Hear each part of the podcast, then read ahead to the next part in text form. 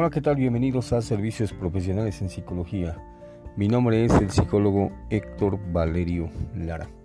Bueno, pues estamos iniciando el mes de mayo, hoy 5 de mayo, donde acá en Puebla se festeja una de las fechas conmemorables que eh, tuvimos o se tuvo el 5 de mayo de 1862 cuando eh, Ignacio Zaragoza, eh, al frente de lo que tenía disponible, porque esa es la verdadera historia, hay documentos que eh, se tienen y que Zaragoza no contaba con un ejército plagado de armamento y también estábamos envueltos en divisiones. ¿Por qué?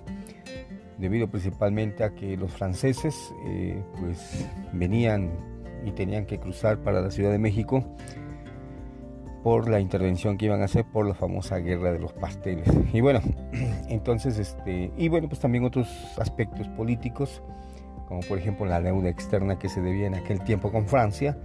Eh, en aquel tiempo fue Benito Juárez quien era presidente de la República y había suspendido eh, el pago de las deudas con, no solamente con Francia, sino con España, con Inglaterra y con Estados Unidos. Desde aquella época ya teníamos deuda externa. Bueno, bueno, no me voy a agrandar mucho.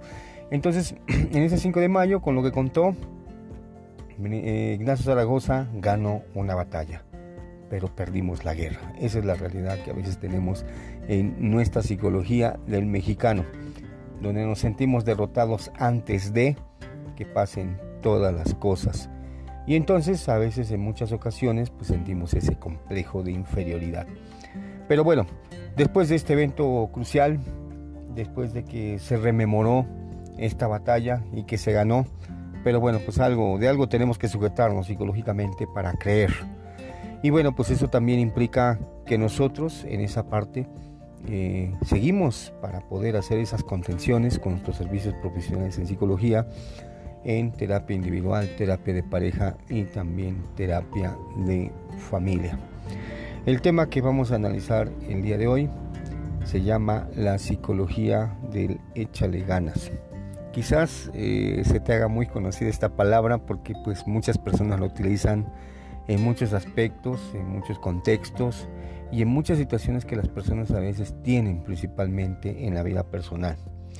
Entonces, y eh, pues esa palabra que siempre están eh, latentes, eh, regularmente las van a escuchar cuando alguien tiene algún problema o eh, están en situaciones pendientes porque pues no han resuelto muchas cosas acerca de lo que les pasa.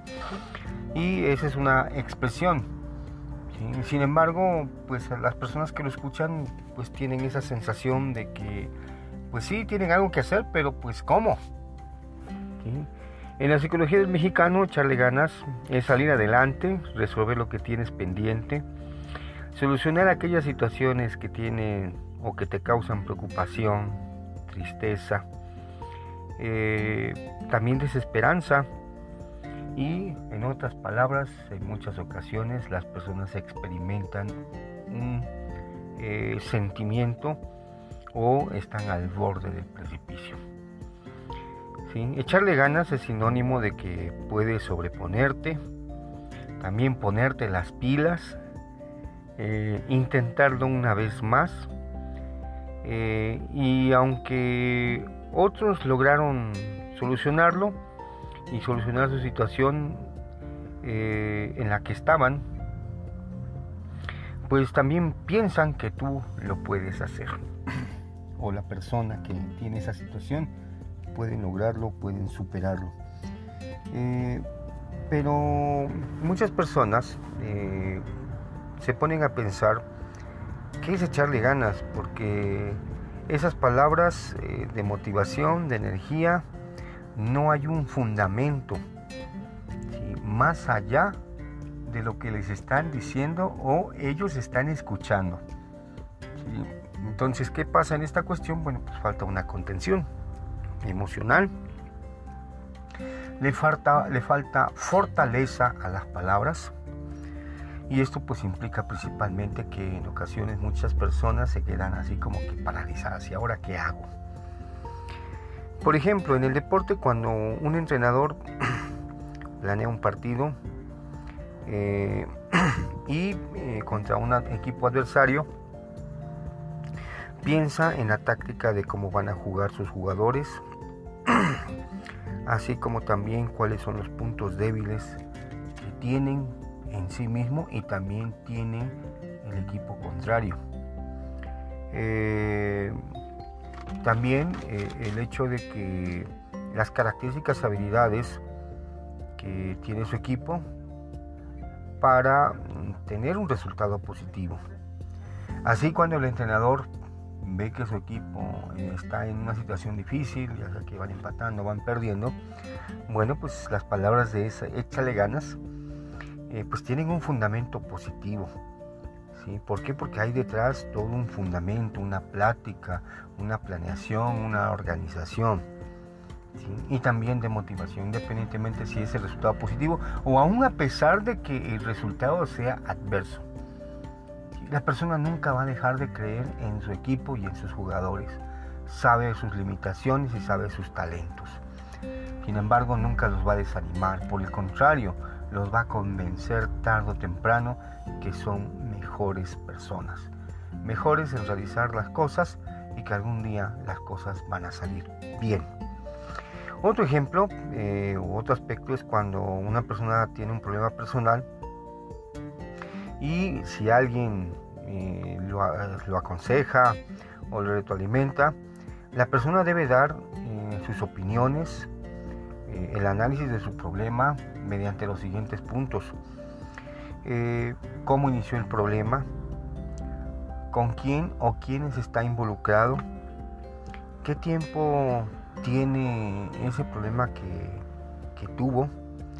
Eh, también eh, que desencadenó esa tensión o tensiones que provocó, así como también cuáles fueron las consecuencias. No importa cuáles hayan sido, si fueron pequeñas o fueron graves, si hubo otras terceras personas que también se vieron involucradas en todo esto, así como también qué posibles soluciones pueda tener. No importa si el tiempo que se dilate en solucionarlo, sino el, momento en que la actitud que deben de tomar para poder darle la cara a esa situación, a ese problema y tener la fortaleza para poder resolverlo. Así cuando esas palabras de échale ganas, pues tienen un fundamento. ¿Por qué? Porque ya la persona que se lo diga o quizás otras personas, bueno, pues él ya tuvo alguien que tuvo una plática con la cual, bueno, pues tiene un fundamento. Ya no es como ah, se queda parado a ver qué va a pasar, ¿no? Entonces, eh, esa, esa palabra de échale ganas también se puede convertir en un síndrome, ¿sí? Sin estas características que acabé de mencionar en los dos ejemplos didácticos. Porque suena para las personas cuando no tienen ese fundamento como un vacío. ¿Y ahora qué hago? Porque inconscientemente se desea platicar para tener un referente o información que le permitan contrastar lo que pues a veces ya tenían pensado o tomar en cuenta algunos aspectos que no tenían también contemplado. Por eso esta perspectiva, bueno, permite principalmente que este síndrome de leche alegana pues tenga eh, otro sentido. Así cuando tú le digas a alguien, eh, amigo, compañero de trabajo, compañero de escuela, eh, algún hermano, tu pareja o cualquier otra persona que tú conozcas, recuerda siempre que debe haber un referente de una plática, una retroalimentación. ¿sí? que le permita al otro sentirse seguro, que le permita ganar confianza y que también le permita tomar en cuenta que esas palabras ya no le van a, son, ya no le van a sonar como un vacío, sino ya va a saber qué debe de hacer. ¿Por qué? Porque ya no está la expectativa de que pues se quede parado y no sepa hacer nada. Y entonces se apodere de él ese síndrome del échale ganas. ¿sí? Entonces, creo que todos estamos en la misma sintonía y con el cual en el folclore de nuestra vida, pues implica que a veces también tengamos que orientar a otras personas. Si lo haces de esta manera, no caigas en ese síndrome de leche de ganas, de que, bueno, pues solamente tú sabes qué tienes que hacer, pero comparte. Y eso creo que va a ser mucho más nutritivo para que las demás personas sean mejores cada día. Y recuerda que, bueno, pues nosotros seguimos también eh, ayudando también a las personas a que en sus diferentes situaciones, problemas personales, problemas de pareja, problemas de familia, estamos en nuestros servicios en nuestras diferentes modalidades de terapia. Entonces, recuerda, me puedes contactar al 22 13 06 77 96 con previa cita para que te podamos atender como tú te mereces, ya sea en forma presencial o también en forma virtual, previo, previo acuerdo, previa cita y ahí estaremos. Hasta pronto, nos vemos hasta la siguiente entrega.